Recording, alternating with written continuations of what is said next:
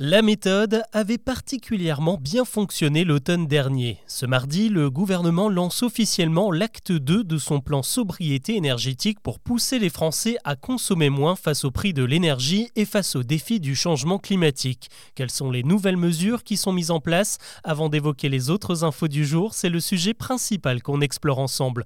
Bonjour à toutes et à tous et bienvenue dans Actu, le podcast qui vous propose un récap quotidien de l'actualité en moins de 7 minutes. C'est parti parti elles sont donc 14, 14 nouvelles mesures présentées par le gouvernement ce mardi pour continuer nos efforts en matière de sobriété énergétique comme lorsque nous avons baissé les chauffages l'hiver dernier. Les particuliers sont invités à suivre le mouvement évidemment, mais cet acte 2 concerne essentiellement les entreprises qui elles aussi ont un rôle à jouer. Et l'une des règles phares concerne les climatisations qui ne devront pas faire baisser la température en dessous de 26 degrés dans les bureaux et les commerces. Il faudra aussi respecter un décret d'octobre dernier qui oblige les magasins à refermer systématiquement leurs portes d'entrée lorsque la clim est en route à l'intérieur. Ce plan de sobriété a été rédigé à plusieurs mains avec le concours des entreprises du CAC 40. Ce sont les plus grandes et les plus influentes, c'est donc à elles de montrer l'exemple. Une majeure partie d'entre elles s'est notamment engagée à inciter leurs salariés à rouler à 110 au lieu de 130 sur les autoroutes. Ça permet d'économiser 20% d'émissions carbone, mais aussi 20% de carburant. Elles vont également encourager le recours au télétravail au moins un jour par semaine et publier régulièrement un compte-rendu de leur performance énergétique. Fruit du hasard, la SNCF présente ce mardi son propre plan pour limiter les dépenses dans ses trains. Dès cet été, des filtres anti-UV vont venir recouvrir les fenêtres des rames. Vous allez aussi être invité à baisser les stores et les toits des trains corail vont être repeints en blanc pour limiter l'absorption de chaleur. Et pour éviter que ce soit les esprits qui s'échauffent, des agents spécialisés spécialement dédiés vont désormais vous aider à ranger vos bagages dans les wagons. Parmi les autres acteurs engagés, il y a également les boîtes d'événementiel, à l'image des organisateurs du Main Square à Arras dans le Nord. Pour sa prochaine édition du 30 juin au 2 juillet, le festival promet de n'utiliser aucun groupe électrogène qui fonctionne à l'essence. Des engagements volontaires, mais certains sont un peu plus contraints, comme ceux de la Ligue de foot professionnelle. À compter de la prochaine saison, les licences de Ligue 1 et de Ligue 2 ne seront accordées qu'aux clubs qui ont réduit 10% de leur consommation d'énergie. Sans la licence, impossible de toucher l'argent des droits télévisés, ça devrait donc en motiver plus d'un.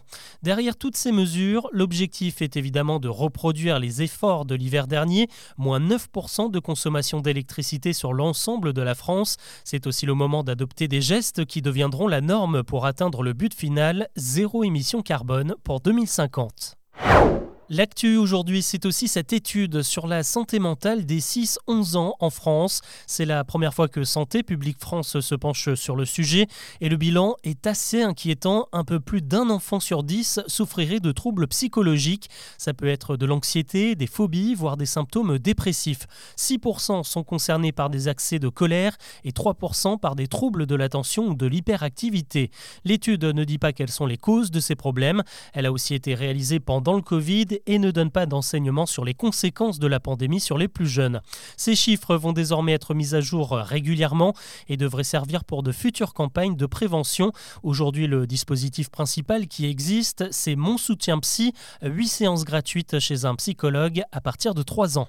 On l'appelle Monsieur Titanic. L'inquiétude monte dans la communauté scientifique alors que l'explorateur français Paul-Henri Narjolet ne donne plus de nouvelles depuis dimanche.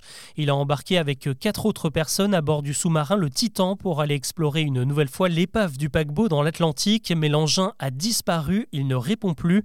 On ne sait pas si l'équipage est en vie. En théorie, la réserve d'oxygène permet de tenir entre 70 et 96 heures après la mise à l'eau de l'appareil.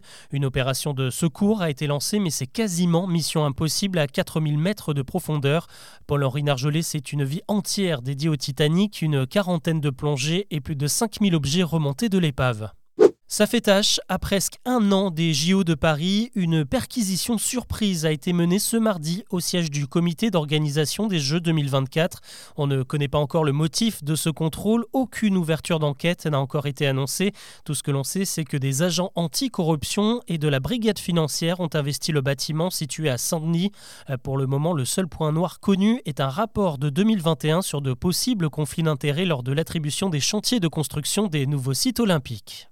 On part sur la route maintenant avec euh, ce constat de nombreux Français enfreignent les règles lorsqu'ils sont sur autoroute. 4 conducteurs sur 10 dépassent la limite des 130 km/h et 22% ne respectent pas les distances de sécurité. Ces chiffres ont été établis par la SANEF qui exploite une partie du réseau nord et est de la France. Grâce aux caméras situées au-dessus de l'A13, elle a étudié les comportements des voitures pendant plusieurs jours. En moyenne, la vitesse pratiquée est de 137 km/h sur la voie de gauche la moitié des automobilistes sont en excès de vitesse lorsqu'ils roulent de nuit. Imaginez un peu si l'intégralité de la Normandie et des Hauts-de-France partait en fumée.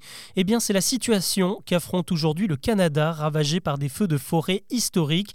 Selon le dernier bilan publié ce mardi, 6 millions d'hectares de forêt ont été réduits en cendres depuis le début de l'année. Un record, c'est 18 fois plus que la moyenne habituelle.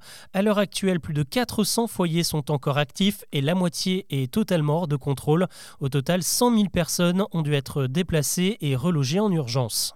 Allez, plus léger, on termine avec les Grammy Awards, les Oscars de la musique qui récompensent chaque année les meilleurs artistes de la planète au début de l'année. Et eh bien, face à la montée en puissance de l'intelligence artificielle, l'Académie des Grammys vient de prendre une décision radicale. Aucune chanson ne pourra prétendre à un prix si elle est uniquement composée de voix et d'instruments de synthèse.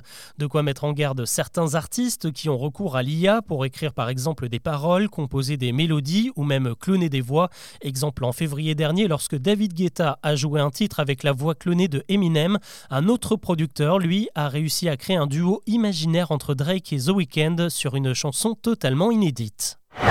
Voilà ce que l'on peut retenir de l'actu aujourd'hui. Je vous donne rendez-vous demain pour un nouveau récap.